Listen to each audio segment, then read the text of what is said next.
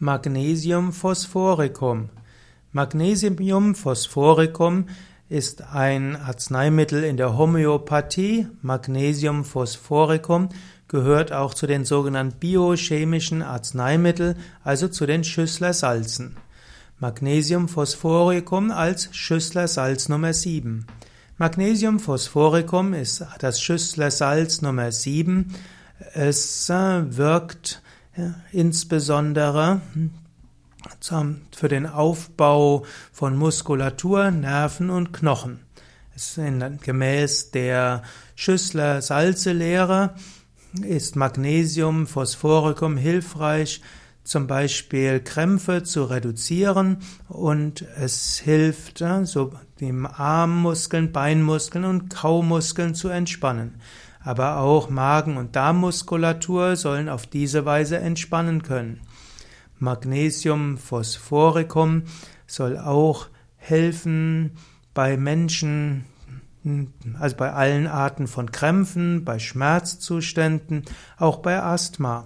Magnesium Phosphoricum wird auch eingesetzt bei rheumatischen Schmerzen zur Schmerzstillung, wird eingewandt wird bei Muskelzuckungen, Juckreiz, Koliken und nervlicher Unruhe und Zittern. Auch wer Ängste hat oder Einschlafstörungen, bei dem könnte Magnesiumphosphoricum hilfreich sein. Es gibt nicht nur Magnesiumphosphoricum als Schüsslersalze zum Einnehmen, sondern man findet sie auch als Magnesiumphosphoricum Salbe. Und diese Salbe nutzt man wiederum zum Auftragen auf, auf Muskelverspannungen leichten Krämpfen der Augenlider. Man kann auch Kindern mit Bauchkrämpfen Magnesium Phosphoricum Salbe einmassieren, kann auch hilfreich sein bei Hautjucken, bei Schuppenflechte und Nervenentzündungen. Ja, Schüssler, äh, dann gibt es noch Magnesium Phosphoricum in der Homöopathie.